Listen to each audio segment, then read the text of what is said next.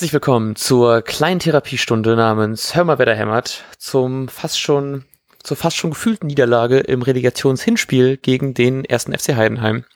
Und um diese kleine Therapiestunde am besten zu bewältigen, werden wir diese Folge einmal in eine positive Hälfte und in eine negative Hälfte teilen. Und diese ganze Folge werde ich natürlich nicht alleine begleiten, sondern mit meiner besseren Hälfte, Lars Kniefer. Halli, hallo. Hallo Matthias Dorf, vielen Dank für dieses Intro. Ähm, richtig, und für, für, äh, für alle, die, die diese schlechtere Hälfte gar nicht hören möchten, weil sie sich schon genug geärgert haben, ähm, können ihr jetzt einfach zu Minute 22 und 30 Sekunden springen und dort gibt es dann nur noch die positiven Nachrichten und wir können, hoffen, wir kriegen das tatsächlich hin, ähm, das zu trennen. ich habe auch ein bisschen Angst, aber ähm, ich meine, es war ja auch ein Spiel, was, wo wir hoffen, dass wir da noch ein paar ganz gute Sachen rauslesen können und nicht nur Negatives, aber wir fangen jetzt ja mit dem Negativen erstmal an. Ne? Erstmal, erstmal vielleicht genereller, äh, wie hast du das Spiel überhaupt verfolgt? Ich habe es, ähm, ich glaube, ein Glück alleine zu Hause gesehen. Und ja, ich weiß nicht, hast du das mit anderen Menschen gesehen? Ja, mit äh, meiner WG und wieder mit Lennart und mit Martin. Das war ganz schön, weil es letztes Mal ja sehr erfolgreich geklappt hat. Gegen Köln dachten wir, wir machen alles genau gleich, haben so gleichen Klamotten angezogen, alles gleich gemacht. ich hab, ich hatte ein bisschen schlechtes Gewissen, weil ich habe diesmal nicht das ähm, Fanbier von Hake gekauft, sondern nur das normale Hake. Und ich, vielleicht könnte es daran liegen. Ich weiß es nicht. Vielleicht war das der entscheidende das, äh, Quäntchen, was uns zum Sieg gefehlt hat. Ja, bitte bessere dich am Montag. Es war so anstrengend, weil in dem, in dem Rewe, wo ich einkaufe, waren halt eben diverse Kästen übereinander und das einzige, der einzige Hake-Fan, äh, die einzige Hake-Fan-Kiste war ganz unten. Ich hätte so sechs, sieben Kisten erstmal umstapeln müssen, um das zu bekommen. Das war es mir doch nicht wert.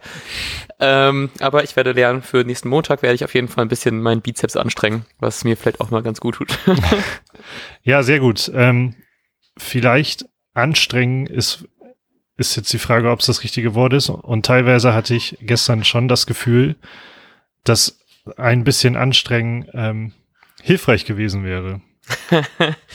ja, ähm, können wir gerne mit dem direkt mit dem negativsten Punkt anfangen. Gefühlt, äh, ich hatte tatsächlich auch sehr lange das Gefühl, dass Werder einfach so sich nicht so reingehauen hat wie jetzt zum Beispiel gegen Köln. Also dass es so ein bisschen ich will nicht sagen, dass man die unterschätzt hat, aber vielleicht auch einfach nicht so hundertprozentig dabei war auf eine Art. Ich weiß nicht, ob es dann vielleicht auch schon daran lag, was wir so ein bisschen befürchtet hatten, dass man eventuell schon sich zu sehr gerettet fühlt und dann Heidenheim irgendwie dann nicht mehr so bissig angeht, wie man es jetzt zum Beispiel gegen Köln gemacht hat. Und auch wenn man irgendwie schon davon hätte ausgehen können, dass man natürlich nicht so offensiv rangeht, das haben wir ja auch im Vorbericht schon gesagt, war es trotzdem irgendwie eine Leistung, die ich einfach von sehr, sehr vielen Seiten einfach sehr, sehr schwach, ähm, die sehr, sehr schwach wirkte. Das hat schon sehr, sehr früh mich sehr frustriert. Ja, ich hatte, mir ist schon nach ein paar Minuten, nach ein paar Minuten klar geworden, ähm, bei was wer da schon sehr lange Probleme hat und das sind sehr abwartende Gegner, die aber sehr gut verteidigen. Mhm. Ähm, ja, und man, ich glaube, dieses erste Relegationsspiel hat das in sehr vielerlei Hinsicht gezeigt, was einfach die krassen Probleme und auch Probleme, die einfach nur nerven, finde ich, muss man auch einfach mal sagen, äh, ja. sind. denn sobald so Heidenheim hat einfach nur abgewartet, dass wer da Fehler macht und, und das fand ich sehr mutig, ähm, noch dazu gepresst. Und zwar ja. dann ja, also hätte erfolgreich sein müssen, sogar aus Heidenheims Sicht. Ähm, und Werder kam überhaupt nicht zurecht. Man hat keine Ahnung, wie oft hat man zwischen den Innenverteidigern den Ball hin und her geschoben, mhm. weil man einfach keine Idee hatte, äh, wie man da durchkommt, weil gefühlt auch dieses Mittelfeld schon wieder das Zentrum nicht existent Super war. dicht war. Also ja, genau, ja. Also genau. sowohl dicht als auch nicht existent. Irgendwie Klasen, und das finde ich auch irgendwie gut, äh, hat sich halt sehr offensiv orientiert, so dass er nicht da die erste Anspielstation darstellte. Eggestein hat, als ob der nicht da gewesen ist für mich teilweise, ich habe aber nicht so stark drauf geachtet und Bargfriede kam dann jemand gezwungenermaßen kurz mal zurückgetrottet zwischen die Innenverteidiger, hat einen Pass gespielt und ist dann wieder äh, in die Deckung gegangen. So. Mm, ja. es, da hat einfach nix funktioniert, was irgendwie, äh, was man irgendwie einen Spielzug vernünftig nennen könnte oder so. Ja. Das Einzige ja, ist halt echt, aber was Positives dürfen wir gerade nicht nennen. Ja, ja? genau. Muss dich noch ein paar Minuten gedulden, dass du damit anfangen kannst. ähm, ja, was ich gerade, was ich gerade äh, einwerfen wollte, dass ich das so krass fand, wie ähm, dicht das Mittelfeld beziehungsweise auch die Abwehr einfach an den Werder-Spielern war. Und dass man da richtig das Gefühl hatte, dass, also dass man richtig gesehen hat, wie Leute wie Füllkrug oder Osako eigentlich sehr stark aus dem Spiel rausgenommen worden sind, weil die, die Abwehrspieler beziehungsweise dann das doch recht defensive Mittelfeld ja eigentlich immer sehr, sehr nah an den Spielern war, sodass man einfach keine Chance hatte, dann ähm, wirklich da irgendwas aufzubauen. Und ich fand das auch sehr, sehr krass, wie einfach man so die, die Innenverteidigung und auch so das defensive Mittelfeld eigentlich noch ganz gut hat recht walten lassen. Und sobald es dann aber auf die Flügel gegangen ist, kam schon die Außenstürmer wahrscheinlich von Heidenheim äh, und haben direkt angefangen stark zu pressen, sodass man eigentlich so gezwungen war, in die, in, ins Mittelfeld reinzugehen, was ja aber dann einfach so dicht gepackt war von den Heidenheimern. Und das fand ich wirklich schon krass, dass man da keinen, keine guten Mittel und Wege gefunden hat, weil Heidenheim, finde ich, das auch einfach defensiv einfach sehr smart gemacht hat. Und das, ähm, weiß ich nicht, das war einfach so frustrierend, wie leicht der Fußball gegen Köln wirkte, die vielleicht dann auch mit einem anderen Mindset in dieses Spiel reingehen. Aber trotzdem kriegt man einfach es nicht irgendwie hin, da irgendwie einen Schlüssel zu finden. Und dann war das irgendwie schön. Nein, nee. Ja, okay, das ist nicht so positiv. Aber dass ähm, Rashica der Einzige war, der vielleicht ab und zu mal ein paar positive Akzente mit so einem ähm, Dribbling oder sowas gesetzt hat, aber das war es dann auch schon. Das ist dann auch schon recht schnell verpufft, wenn er dann aus in 30 Metern irgendwie das ähm, schafft, den Ball gut anzunehmen und sich an einem Heidenheimer vorbeizuschleichen, aber dann hört es halt eben schon auf, weil wie gesagt, die einfach sehr, sehr gut gestanden haben, gut verteidigt haben und halt eben schon nicht viel zugelassen haben. Und das, weiß nicht, das hat man nachher fand ich auch, ich freue mich immer ein bisschen, wenn ein Spiel von Werder bei The Zone gezeigt wird, weil ich gucke sonst tatsächlich nicht so viel auf The Zone. Aber dass sehr, sehr viel auch so taktisch für die Fans getan wird. Zum Beispiel wird halt eben immer in der Halbzeit und ähm, äh, am Ende beim Endstand auch nochmal die Expected Goals angezeigt und die waren bei beiden in der ersten Halbzeit zumindest sehr grottig und in der zweiten dann einen Tick besser, aber immer noch nicht wirklich gut. Und dann hat man schon gesehen, dass das jetzt nicht das Offensivspektakel äh, geworden ist. Und obwohl das so war, hatte ich trotzdem durchgehend Angst, dass man noch irgendwie einen reinbekommt. Ja, und ich finde auch zu Recht. Also, ähm, ja. was ich gerade schon so kurz angesprochen hatte, war das, das sehr mutige Pressing von, von Heidenheim, mhm. äh, was halt auch funktioniert hat. Und Leider. denn, also ich erinnere mich dann zum Beispiel an diesen hervorragenden Pass in Lauf von Friedel auf den Heidenheimer. Ähm, also eigentlich wollte Friedel, glaube ich, nur einen Einwurf, äh, genau, einen Einwurf verhindern. Ähm, diese Aktion ist aus einem Pressing heraus entstanden. Dann gab es noch eine Situation, wo Klaasen komplett überfordert war, dass er angelaufen wird, weil ja, er auch genau. mit dem Rücken zur Heidenheimer, ähm, zur Heidenheimer Hälfte stand. Und das waren eigentlich zwei Situationen, wo du in der Regel einen Gegentreffer kassierst. So. Ja. Und äh, jede, beide Male finde ich super Glück gehabt, dass ähm, ja, weil sie ist auch egal, woran es lag, einfach Glück gehabt. Äh, denn normalerweise hätte es da schon verdientermaßen meines Erachtens auch. Das war so ein typisches Spiel, wo äh, fand ich eigentlich die ballbesitztechnisch und individuell technisch unterliegende Mannschaft einfach hätte verdientermaßen gewonnen. ich weiß nicht, ob das die Situation war mit Friedel, die du gerade meintest. Ich hatte irgendwie auch noch Barkfrede irgendwie drin. Es gab diese eine Chance in der ersten Halbzeit, wo dem Heidenheimer Stürmer rechts im, äh, im 16er zum Glück der Ball ordentlich über die Schlappen mhm. gerutscht ist und das, ich weiß, ich glaube, es war, glaube ich, Bargfrede, der den Ball irgendwie grätschen wollte oder weggrätschen wollte, aber den, glaube ich, dann eher sogar noch fast schon in den Lauf des Heidenheimers gespielt hat. Und deswegen diese Situation entstanden ist. Und da habe ich auch, war ich auch einfach so froh, also ich will Heidenheim jetzt nicht kleinreden, aber wenn du da halt eben gegen ein Team spielst, was vielleicht einfach gerade äh, besser steht als Heidenheim, dann ist der halt eben wahrscheinlich schon drin, beziehungsweise wird das einfach eine sehr, sehr gefährliche Chance und nicht einfach nur ein Abschlag. Ja. Und das sind halt so Dinger, dann, die, wenn du bisschen mehr Pech hast, was wir ja auch schon oft in der, äh, in der Saison hatten, dann ist das Ding halt eben drin und dann können wir uns eigentlich auch nicht beschweren, wenn wir vorne halt eben wirklich so wenig machen und hinten dann so dumme, wieder individuelle Fehler machen, wie wir das auch schon oft genug gesehen haben.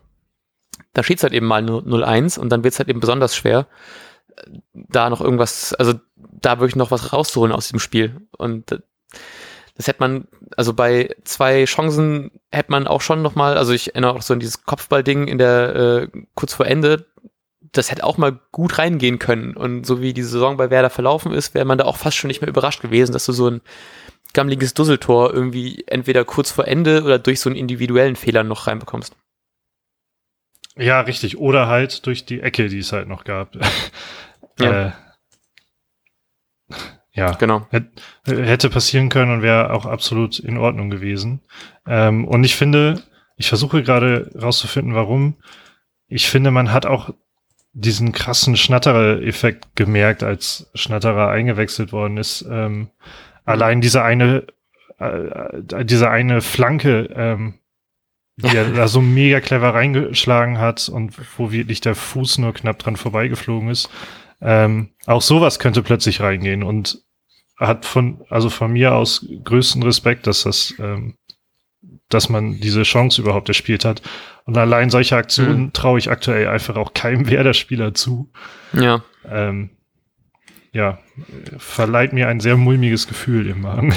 Ja, genau. Vor allem, es wirkt so ein bisschen so wieder diese Gelähmtheit, die man zum Beispiel auch so bei im Mainz-Spiel gesehen hat, fand ich, hatte man da auch so, hatte ich zumindest so ein paar Flashbacks dazu, dass es so wirklich wirkt, wir, wir müssen hier eigentlich mehr reißen, aber wir kriegen es irgendwie einfach nicht hin. Und dann, weiß nicht, so, dass das es wirkte wieder so ein bisschen ideenlos, vor allem vorne. Und dann, natürlich, wie gesagt, war die Abwehr der Heidenheimer auch echt gut stabil, aber trotzdem müsst du eigentlich da doch mehr machen. Gerade wenn du jetzt, du hast das Heimspiel, du hast, ein, ich glaube, erste Halbzeit hat man irgendwie 73 Prozent Ballbesitz. Jetzt laut Google ist es am Ende, war es dann ähm, 67.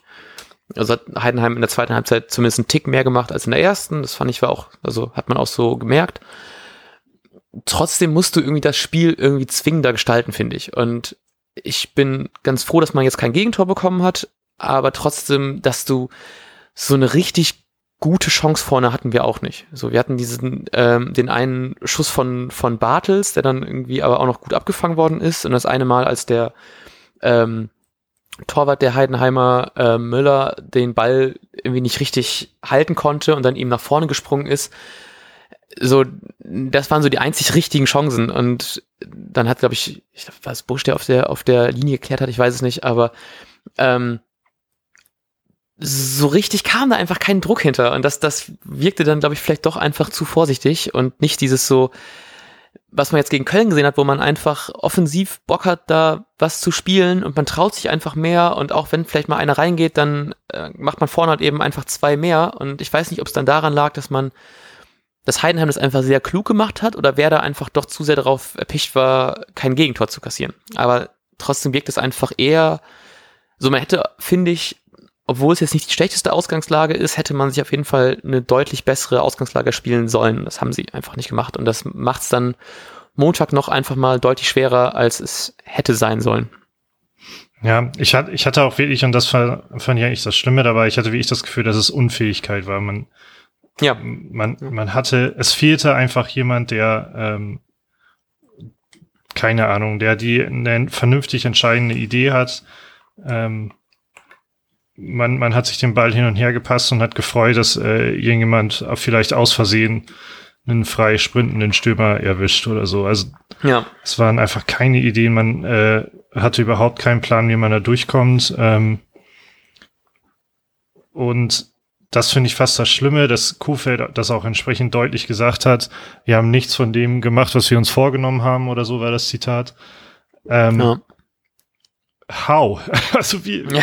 wie kann man denn, keine Ahnung, was Kofeld alles mitgibt, mitgibt. Ich glaube halt sehr viel, aber wie kann, wenn, wenn Kofeld halt nicht übertreibt, um der Message wegen, um das deutlich zu machen, sondern das tatsächlich so war, dann ähm, ist das halt einfach schwer nachvollziehbar, wie, wie man also woran nichts dann auch? Ist es einfach, ist es tatsächlich Unvermögen? Ist es irgendwie weil ich kann mir einfach nicht vorstellen, dass die Spieler sich nicht so der Situation bewusst sind. Hm. Ähm, man kann, man kann nur hoffen, dass es so sowas ist, was, was ich schon meinte. Es gibt ja dieses Rückspiel, in dem man Sachen besser machen kann. Ähm, aber es, für mich ist das einfach unbegreiflich, wie, wie da ja. eigentlich nichts gekommen ist. Ja, vielleicht liegt das echt einfach auch daran, dass du wirklich in dieser Relegationssituation einfach wirklich gelähmt bist von dem, was passieren kann, ne? Weil im Worst Case hätte man tatsächlich so zwei dusselige Dinger ähm, eingefangen, dann, oder äh, reicht auch schon eins, ne? Wenn du 1-0 verlierst im. Hinspiel, zu Hause auch noch, das ist dann ja, ist, ist ja richtig bitter, ne? Und dass man dann vielleicht doch einfach zu sehr Panik hat, dass man irgendwie, weiß nicht, wie du vorhin schon meintest, einfach gelähmt ist und einfach dann es nicht klappt. Und gerade wenn du irgendwie merkst, du hast da viel Ballbesitz, aber irgendwie kann da keiner was mit anfangen, ob dann irgendwie einfach auch vielleicht so eine Unsicherheit allein schon durch die Situation schon gegeben ist, plus dann halt eben nochmal dieses, dieses Hilflose, dass man dann, weiß ich nicht, auch von den einzelnen Spielern fand ich wieder nicht so viel gekommen ist, was, wie gesagt, vielleicht auch an den Heidenheimern einfach lag, aber trotzdem, weiß ich nicht, ich hätte, ich hätte einfach mir, mir mehr gewünscht. Auch aus, auch einfach aus den wenigen Situationen, die man hatte. Ich fand auch krass, man hatte, glaube ich, drei Freistöße, die an sich von der, von der Position her hätte da vielleicht irgendwas Gefährliches rauskommen können. So, er hatte dieses Rashica, diesen, diesen Freischuss von Rashica, der, glaube ich, einer, nee, einer von Ludde ging, glaube ich, in die Mauer, einer von Rashica ging drüber und dann war noch dieses eigentlich recht coole, wo Rashica so tut, als würde er irgendwie darüber laufen, er trottet zurück, flankt dann den Ball rein und dann war es aber Osako, der im Abseits war. Und das hat mich richtig krass an diese eine Szene erinnert, wo wir, glaube ich, in Dortmund gespielt haben und da haben wir genau so ein Gegentor bekommen, weil einfach ähm, die Spieler dachten, er geht einfach nur zurück, dabei geht er genau zum Ball und flankt das Ding rein. Ich hoffe, Leute erinnern sich noch dran, welche Situation ich meine. Ähm, wenn nicht, ist auch nicht so wild. Ähm, aber trotzdem, man, man hat halt eben keine Gefahr von eigentlich recht guten Standardpositionen. Es wurde ja nicht mal irgendwie nachher daraus ein gefährlicher Angriff. Ich will ja nicht mal, dass man das Ding direkt in den Winkel schraubt, aber dass man zumindest irgendwas davon bekommt. Und es war bei den Ecken ja genauso. Man, man verliert direkt den Ball, man freut sich schon, wenn die Ecke einigermaßen gut in den Strafraum segelt und dann das Einzige, was wir aus allen Standards, die wir bekommen haben, rausgeholt haben, war dieser eine nicht super gefährliche Schuss von Bartels eigentlich, der dann irgendwie aus der 16er Kante dann den Ball flach reinspielt, aber den der Torwart auch gut bekommt. Und wäre natürlich eine andere Situation gewesen, wenn da jemand noch irgendwie mit dem Fuß zwischen hätte kommen können, aber das ist dann natürlich auch alles nur konjunktiv. Und trotzdem kriegst du aus all den Situationen nichts Gutes raus, und das ist auch so wieder so typisch Werder, dass man die Chancen, die man hat, nicht nutzt und also die man so durch solche Situationen kriegt, nicht nutzt und sich selbst halt eben einfach viel zu wenig raus erspielen kann. Ja, ich glaube, du hast übrigens ähm, auch noch einen Bittenkurt-Freistoß in die Mauer. Auch noch. Oh ja. ja. Gab es halt auch noch.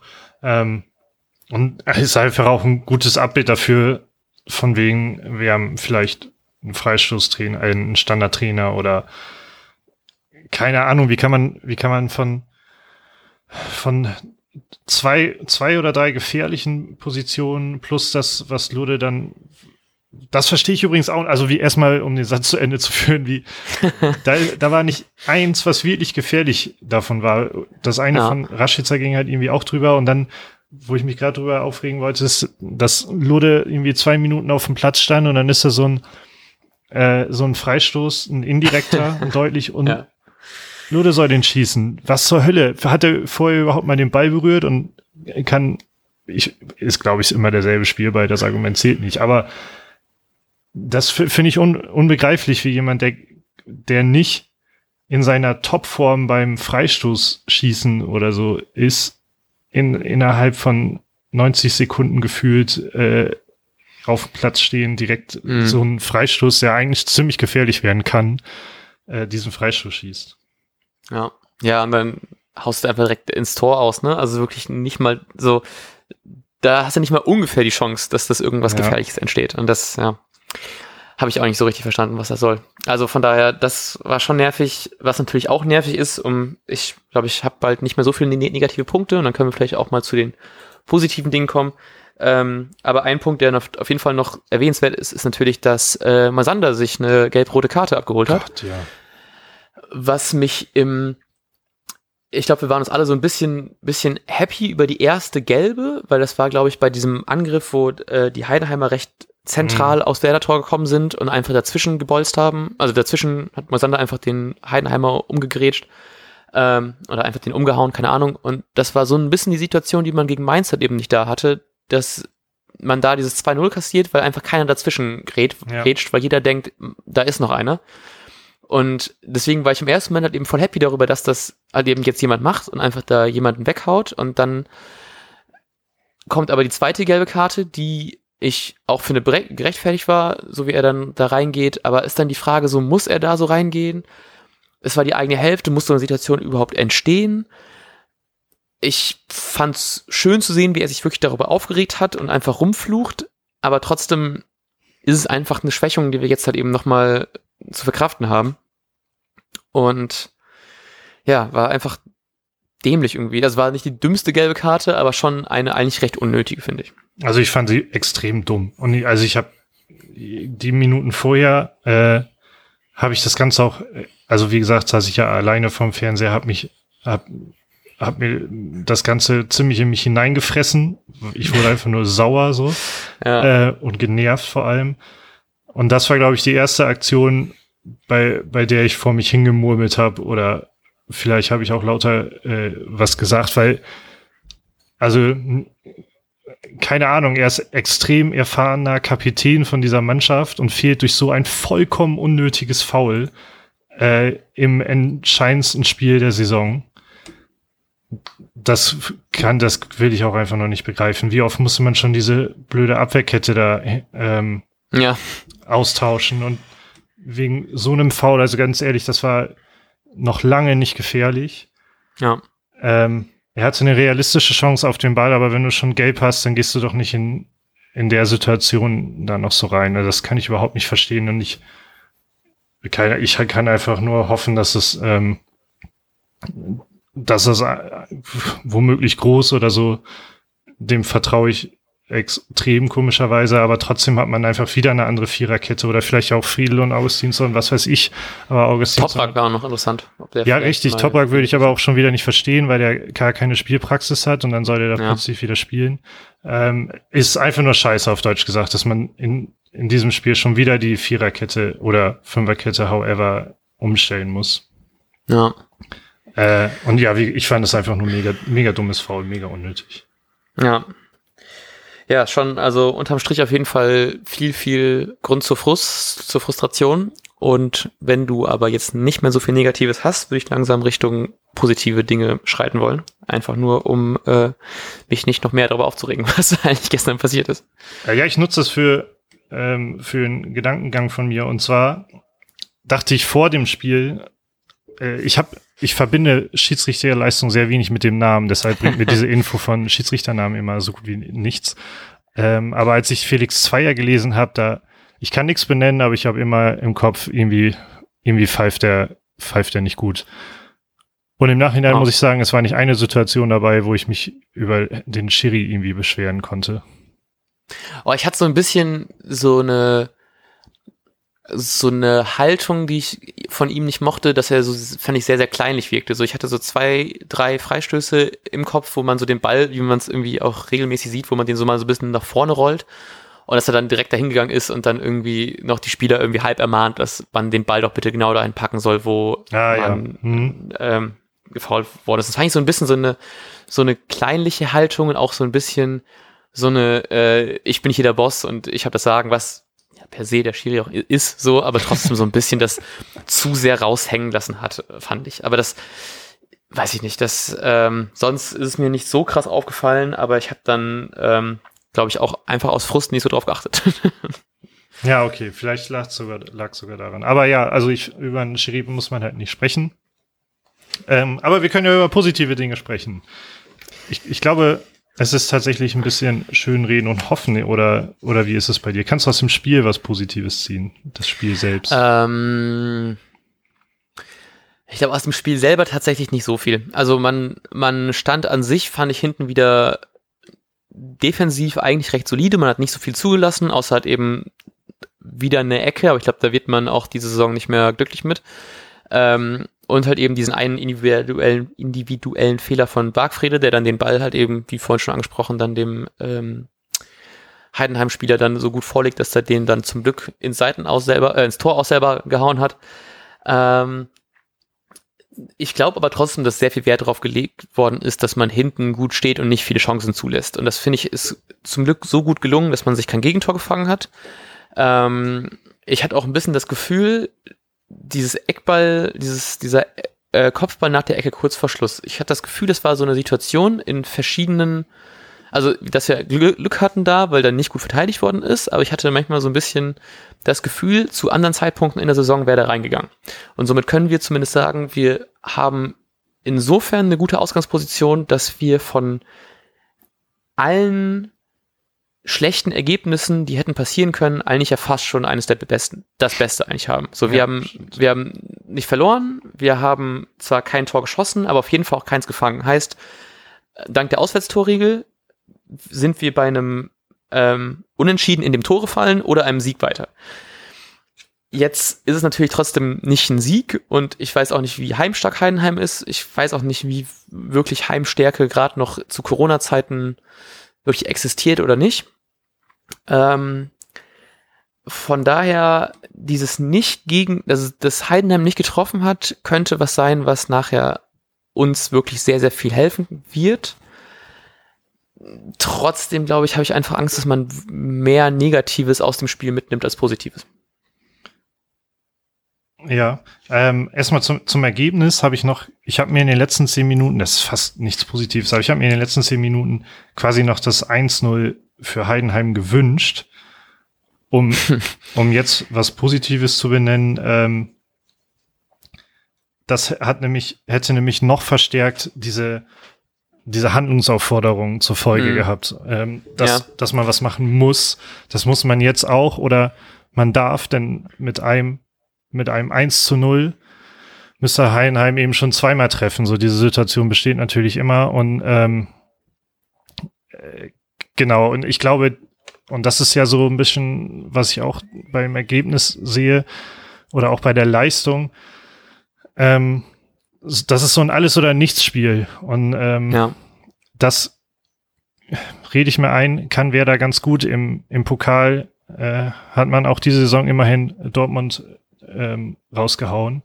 Mhm. Ähm, nicht so schlecht performt wie in der Liga, das will ich auf, hauptsächlich damit sagen. Man hat ja. ähm, gegen Mainz jetzt, um vielleicht so eine Analogie dazu aufzubauen, gegen Mainz überhaupt nicht gut gespielt, hat 2-0 verloren. Und dann hat man gegen Köln, die haben vielleicht schon mit der Saison abgeschlossen, dennoch hat man da ein, äh, ziemlich gutes Spiel gemacht. Ähm, denn es war äh, Sieg oder, oder Abstieg. Mm, ja. ähm, ja, und genau diese Situation haben wir jetzt ja auch am Montag wieder. Ja. Äh, stimmt natürlich nicht ganz, aber unentschieden. Ja, aber oder? doch, genau, vor allem, weil es auch schon wie ein Tick davor eigentlich auch schon, finde ich, sehr gut damit reinfließt, dass man davor gegen Paderborn ja äh, gewonnen hatte, vor, dem, vor der Niederlage gegen Mainz. Und dass wir uns auch erhofft haben, dass man halt eben durch dieses Paderborn-Spiel einfach wirklich mit Mut, mit, mit Spielwitz da reingeht und dann Mainz halt eben einfach weghaut. Und das ist genau das Gegenteil passiert. Ja. Und das ist jetzt ja auch ungefähr die gleiche Situation, dass man nach dem Köln-Spiel dachte, gerade wenn, wenn Heidenheim noch gegen äh, Bielefeld 3-0 verliert, dass man da vielleicht wirklich einfach mit wirklich einem äh, einfach einem, einem besseren Mindset reingeht, mit Kreativität, mit, mit Spielwitz, mit, mit Angriffslust. Hat man aber nicht.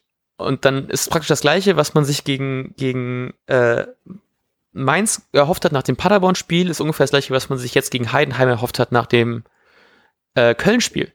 Aber danach haben wir wieder, wenn es wirklich, wie du schon meintest, um wirklich mehr geht als einfach nur, wir sollten jetzt hier gewinnen, das wäre schon ganz gut, hat man dann halt eben Köln so äh, platt gemacht. Und das könnte ich mir schon gut vorstellen, dass man eher dann in jetzt in so einem, so einem Aktionismus hat eben reingerät und einfach wirklich jetzt was zeigen muss was auch ja natürlich dann noch so ein bisschen mehr diesen Endspielcharakter hat, den wir halt eben auch jetzt gegen Köln gut gesehen haben. Und das könnte ich mir auch gut vorstellen, dass man jetzt einfach wirklich mehr tun muss und auch vielleicht Heidenheim, ich will nicht sagen, dass sie sie unterschätzt haben, aber ich könnte mir schon vorstellen, dass man dann vielleicht nicht so richtig gut reingeht, weil man denkt, man kriegt das schon irgendwie hin. Und jetzt hat man gemerkt, so, nee, das kriegen wir nicht so einfach hin, wir müssen jetzt wirklich was leisten. Und deswegen ist es vielleicht sogar das, ich will nicht sagen bessere Ergebnis für Werder, aber wenn man jetzt 1-0 gewonnen hätte, noch irgendwie durch so ein glückliches Ding, lehnt man sich vielleicht doch einen Tick mehr zurück im Rückspielen. Jetzt muss man einfach wirklich wieder Zähne zeigen und raus und nicht einfach nur, wir gucken mal, was passiert und spielen uns den Ball hin und her. Irgendwie wird dann nochmal der Ball durchrutschen, weil es nur Heidenheim ist. Aber das,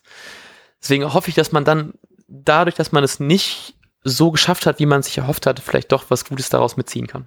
Ja, Eggestein hat es halt auch so gesagt, äh, jetzt haben wir halt das echte Finale und nicht so ein zweigeteiltes, wollte er damit, Ja. glaube ich, sagen. Und äh, genau das ist es ja. Also ich setze da viel Hoffnung rein, dass man, ähm, das hat Kofeld ja auch schon, ich glaube nach diesem 6-1 hat er das auch ja nochmal betont, wir hatten das ganz kurz erwähnt, auch das in sehr wichtigen Spielen, wo es ähm, das Paderborn-Spiel war auch so eins und irgendwann mal gegen Freiburg hatte Kofeld erwähnt, da kann ich mich gerade leider nicht so richtig zurückversetzen. Ähm, das waren so Spiele, wo man, wo man gesagt hat, ähm, wenn, wenn wir, also das gegen Freiburg hat man 1-0 gewonnen, wenn man im Mai, wenn man das, wenn man das nicht gewinnt, dann rutscht man ganz, ganz tief da hinten rein. Mhm. Und in den Spielen hat, hat es immer funktioniert und vielleicht, also ich setze viel Hoffnung da rein, dass genau dieser Scheiter im Kopf umgelegt wird. Ähm, ja, und man nächste Saison hoffen darf, dass es in Liga 1 anders aussieht. Ja.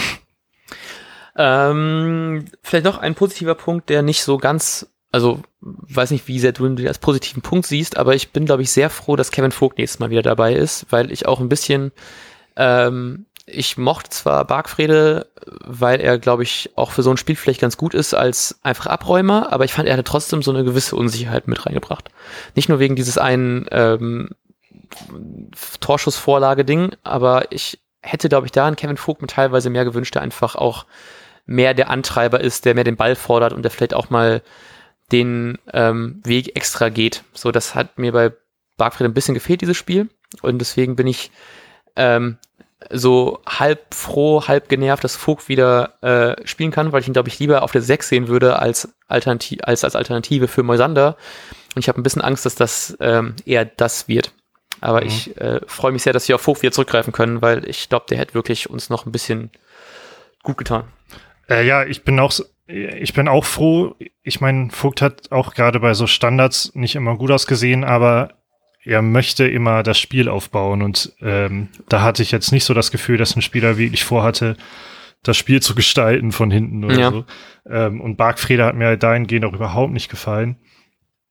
Ähm, was mir halt fehlen wird, ist dann diese, diese Kombination aus Moisander hat es, glaube ich, auch mal wieder gemacht, dass er plötzlich eine Täuschung macht und dann vernascht er ähm, zwei Heidenheimer ähm, und plötzlich hat man die erste Reihe äh, durchgebrochen gehabt und war dann doch recht schnell am Strafraum mit dem Ball. Da hat das mal funktioniert und das ist so ein Ding, was Moisander gerne macht, das macht Vogt halt nicht unbedingt.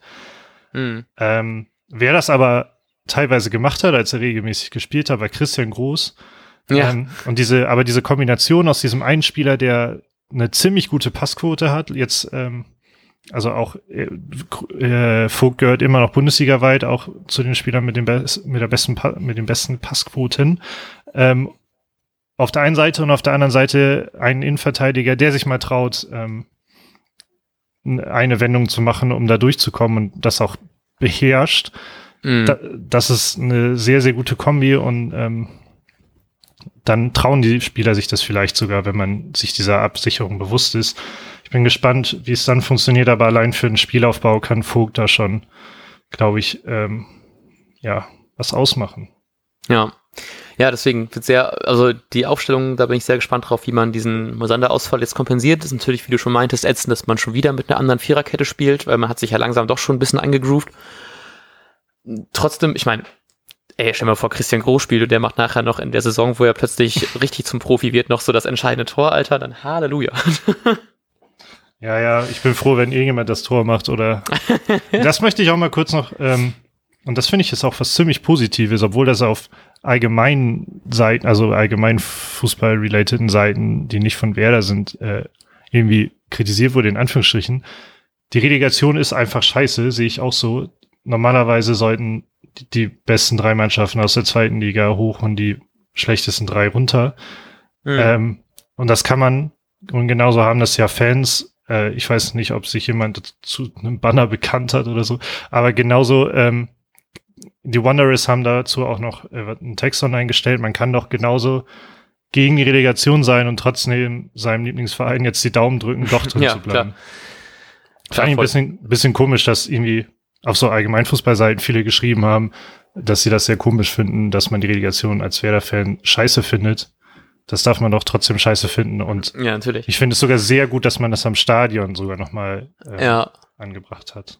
Ja, und ich finde gerade sogar trotz dieser Lage, ne, dass man dann jetzt nicht sagt, ihr habt vor euch vor, vor Jahren noch beschwert, dass es Relegation gibt und jetzt seid ihr für Werder, so natürlich bist du für Werder in Ja, jeder genau. Situation. Also, und das wird sich ja auch nicht ändern. Ich, ja, das, also ich äh, verstehe das auch nicht, wie man sich das äh, nicht diese, diese, das beides sehen kann. Ähm, ich finde auch, wie gesagt, Relegation irgendwie unfair, vor allem dem Zweitligisten gegenüber, aber äh, ich bin wahrscheinlich gerade der glücklichste Mensch überhaupt, dass wir diese Relegation haben, diese Saison.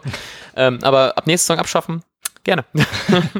Ähm, Außer wenn Werder da steht, dann äh, können wir nochmal drüber reden. da wir gerade außerhalb des Platzes sind quasi, ähm, hat uns Mr.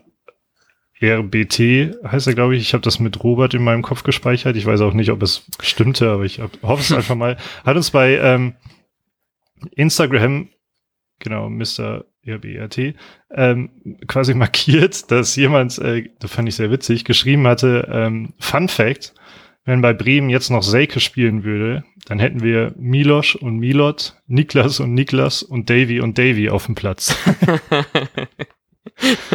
Fand ich auch ein sehr schöner Fun-Fact.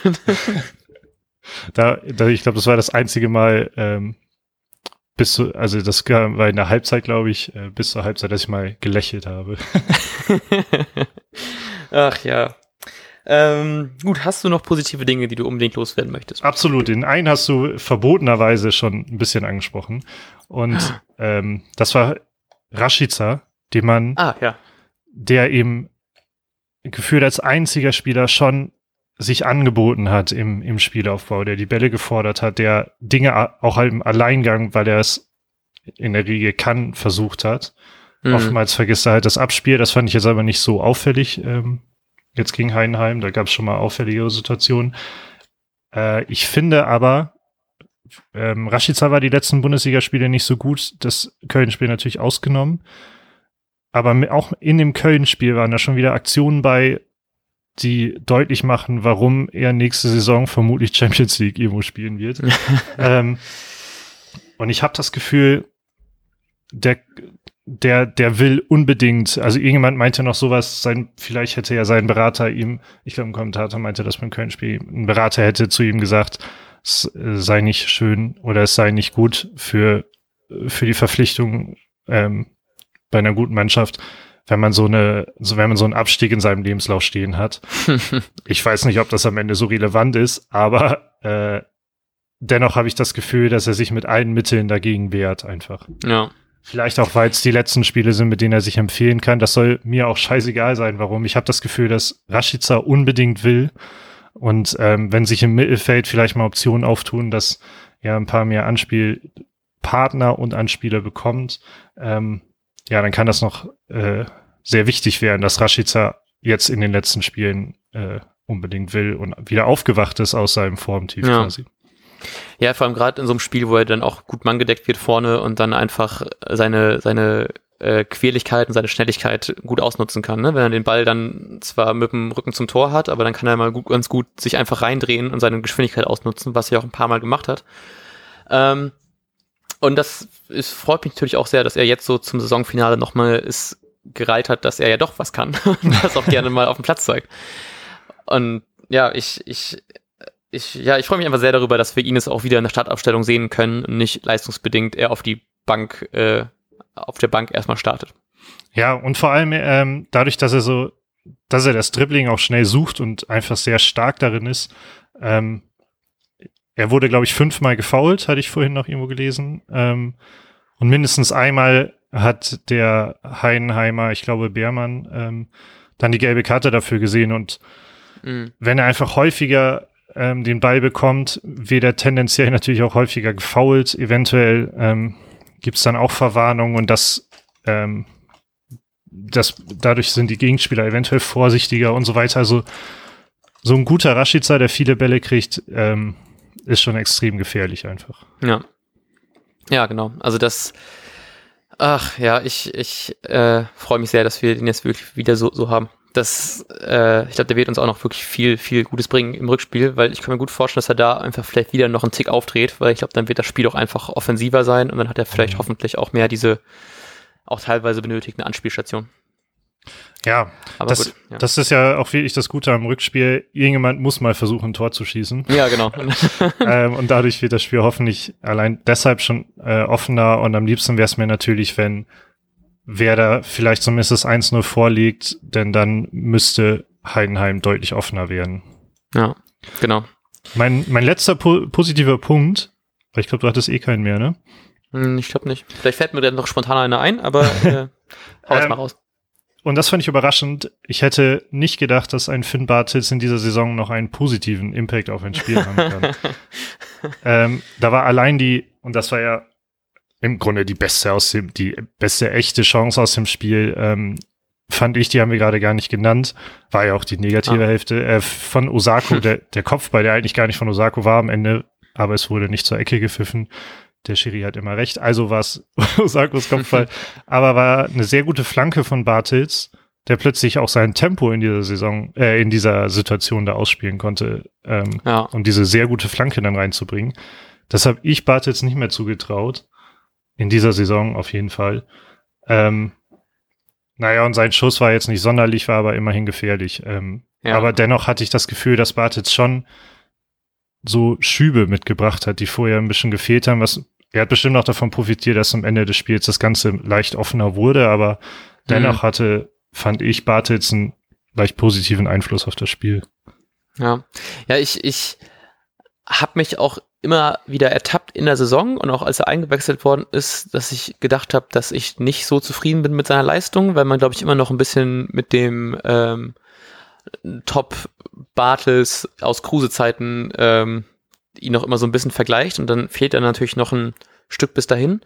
Ähm, und ich war immer so ein bisschen so, warum Bartels, warum nicht XY in dieser Situation? Aber da fand ich das auch ganz schön, weil ich ähm, fand, man hat auch einfach gesehen, dass er darauf einfach Bock hat und sich da auch einfach einsetzt für. Und ich glaube, ist ja nicht klar, was mit ihm jetzt passiert am Ende der Saison, aber ich glaube, er will sich ganz gerne nochmal zeigen und einfach wirklich nochmal, ähm, ich glaube auch tatsächlich ein bisschen, dass er sich sehr mit dem Verein wieder identifiziert, also identifiziert und einfach dann wirklich, glaube ich, auch sehr einfach betroffen wäre, wenn Werder absteigt, auch wenn ich mir gut vorstellen könnte, dass wenn Werder absteigt, dass Bartels eher bleibt, als wenn er, wenn Bremen in der ersten bleibt, aber das können wir dann besprechen, wenn es soweit ist. Ja, exakt. Gut, ich wäre für meinen positiven Teil durch. Ich glaube, er war verhältnismäßig kurz. Ach ja, ich hätte äh, tatsächlich gedacht, dass wir we- weniger äh, die Folge damit ausfüllen. Ich hätte so gedacht, wir machen so 25 Minuten Frust, 5 Minuten Freude, aber ich finde, wir sind gerade bei knapp 40 Minuten, ist schon, hätte ich nicht mit gerechnet, dass wir so viel Positives noch dara daraus ziehen können. Ich war gestern Abend echt ein bisschen down und äh, heute Morgen eigentlich auch. Ich wollte nach dem Aufstehen eigentlich so Twitter checken, habe wirklich gedacht, so, ich habe gar keinen Bock, irgendwas über dieses Spiel zu lesen, weil es wahrscheinlich im ersten Moment nur Frust sein wird und ich kann das gerade nicht gebrauchen. Ähm, aber ich glaube, man kann, man muss nicht komplett geknickt in dieses Rückspiel reingehen, wenn man es nicht will. ja, ich glaube, das kann man ja nochmal zusammenfassen. Wir können so sehr froh sein, dass das Spiel 0-0 ausgegangen ist. Ähm, ein Unentschieden, wenn Tore fallen, äh, reicht bereits. Das ist eine ganz okaye Ausgangslage für so ein Finale, würd- vergleichbar. In Vergleich in anderen Finals wäre es nicht so immerhin. Ähm, äh, ja, man, man darf hoffen, dass das Spiel offener ist, weil irgendjemand muss mal treffen, so dass es nicht ein derartiges Anti, äh, Anti-Tor Torfestival wird, ähm, wie auch immer. Man, man darf sich Chancen erhoffen und ähm, ja, man darf auch noch ein bisschen hoffen, dass wir da, da diese katastrophale Spiel, sehr gute Spielanalogie, dass sie auch auf die Relegation zutrifft. Das ist eine sehr schöne Zusammenfassung. Gut, dann beenden wir damit diese Folge. Ich hoffe, ihr hattet ein, ihr hattet vor allem Spaß am positiven Teil oder konntet euren Frust am negativen Teil auslassen und dass es euch in beiden Fällen auf jeden Fall besser geht. Wir hören uns im, zum Vorbericht zum letzten äh, Saisonspiel von Werder Bremen am Sonntag.